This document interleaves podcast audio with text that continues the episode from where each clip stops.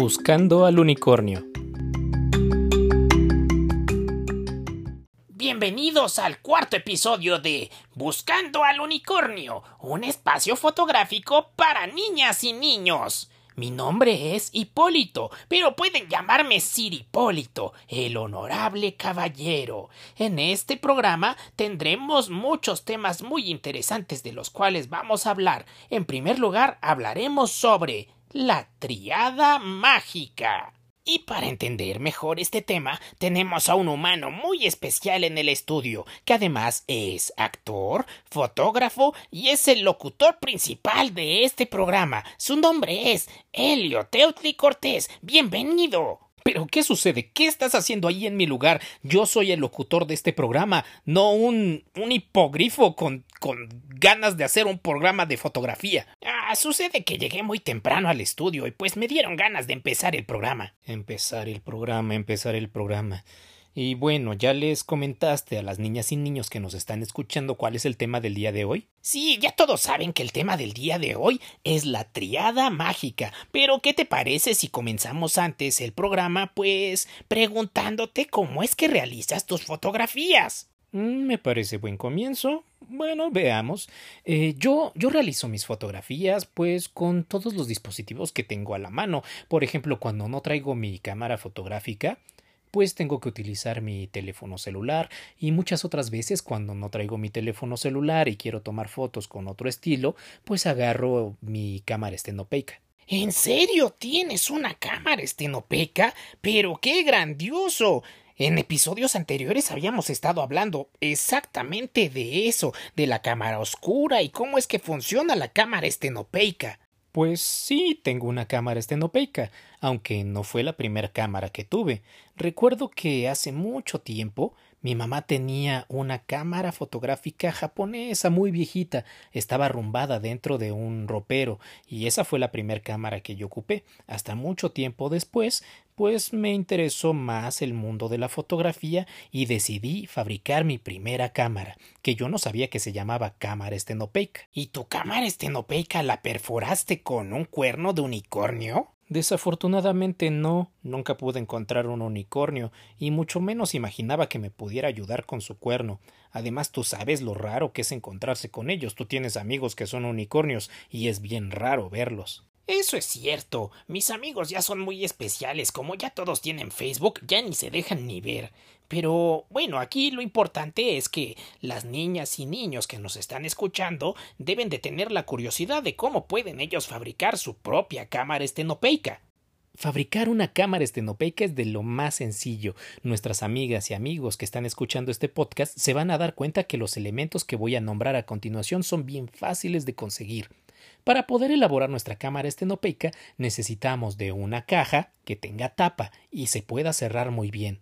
Vamos a necesitar también un poco de pintura negra. Si no encontramos pintura negra, podemos ocupar un plumón de tinta indeleble de color negro. Necesitaremos tijeras, un cúter y para poder ocupar el cúter necesitaremos ayuda de nuestros papás. También vamos a ocupar un pequeño pedazo de papel aluminio y una aguja muy delgada o muy pequeña. Teniendo esto reunido, pues bueno, nos ponemos manos a la obra. Lo primero que hay que hacer es pintar la caja por dentro con pintura negra. Si no podemos encontrarla, ya saben que tenemos la alternativa de utilizar el plumón de tinta indeleble, también de color negro. Una vez que nuestra caja esté seca, vamos a pedir ayuda a nuestros papás para que nos ayuden a recortar con el cúter un pequeño cuadrito en cualquiera de las paredes de nuestra caja. Después vamos a tomar el cuadrito de papel aluminio y lo vamos a recortar un poquito más grande que el tamaño del cuadrito que perforaron nuestros papás en la caja. Ya que tengamos este cuadrito de papel aluminio, vamos a perforarlo con la aguja. Y por último, pegaremos el pedacito de papel aluminio donde hicimos la perforación en cualquiera de las paredes de nuestra caja. De esta forma, nosotros tendremos terminada nuestra cámara estenopeica. ¡Wow! Es muy fácil elaborar una cámara estenopeica. Eso quiere decir que tú aprendiste muy bien de los mejores magos y alquimistas. Deberías de convertirte en hechicero también.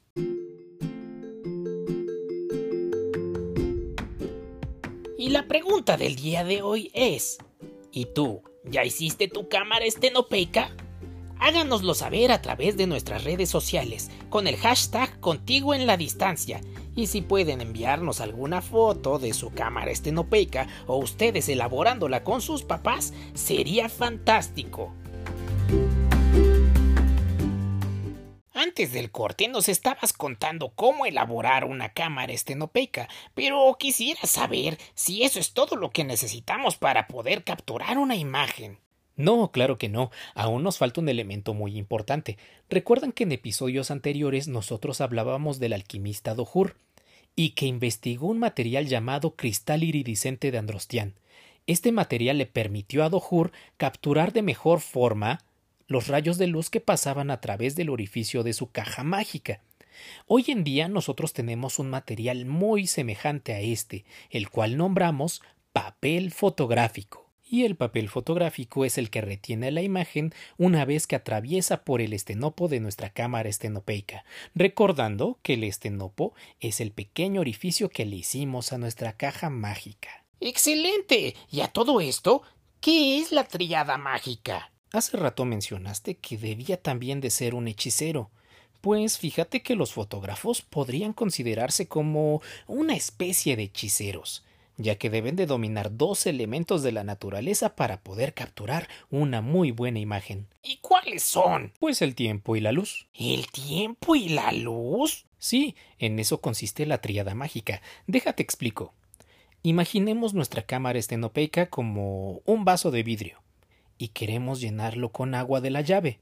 Para poder llenar el vaso debemos considerar si la boca del vaso es muy chica o muy grande. La boca del vaso sería como el estenopo entonces. Sí, precisamente. Y el agua sería la luz que reflejan los objetos, con la que queremos llenar la cámara. Bueno, en este caso, el vaso. Ahora, cuando abrimos la llave del agua, nuestro vaso o cámara se llenará dependiendo de cuánto tiempo dejemos abierta la llave, o qué tan rápido abramos y cerremos la misma. Oh, ya estoy entendiendo. Pero eso no es todo. Solamente tenemos dos factores importantes, que son la apertura, o qué tan grande es la boca del vaso, y el tiempo, que consiste en qué tan rápido abrimos y cerramos la llave. Tienes razón. Dijiste triada mágica. Y las triadas son de tres. Solamente hemos mencionado dos. Exacto. Ahora, ¿qué pasaría si el vaso lleno de agua lo volteamos? Pues mi mamá se pone como fiera y me pone a trapear el piso. Precisamente. Aunque no me refería a tu mamá. Bueno, el hecho es que el agua se sale en este caso, la cámara no capturaría la luz. Ahora lo entiendo todo. Entonces, para utilizar una cámara estenopeca, nosotros necesitamos tener papel fotográfico. Exacto. Ahora imaginemos lo siguiente. Cuando nosotros volteamos nuestro vaso, el agua se sale, evidentemente. Si nosotros imaginamos que el papel fotográfico es una esponja y la metemos dentro del vaso, cuando llenemos de agua nuestro vaso, al voltearlo, el agua no se saldría, por lo tanto tendríamos la luz en nuestra cámara y tendríamos una imagen capturada. Oh, ya entiendo. ¿Y entonces cuál sería el tercer elemento de la triada? Pues es muy simple, no todas las esponjas son iguales, algunas absorben poca agua y otras absorben mucha agua.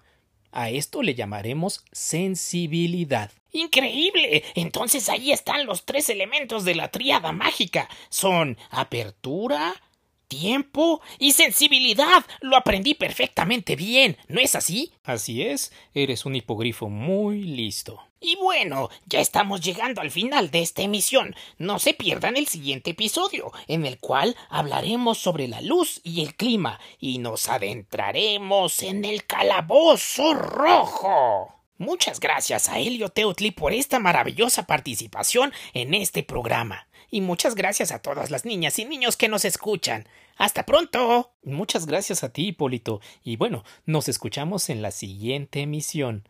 Oye, ¿eres buen locutor?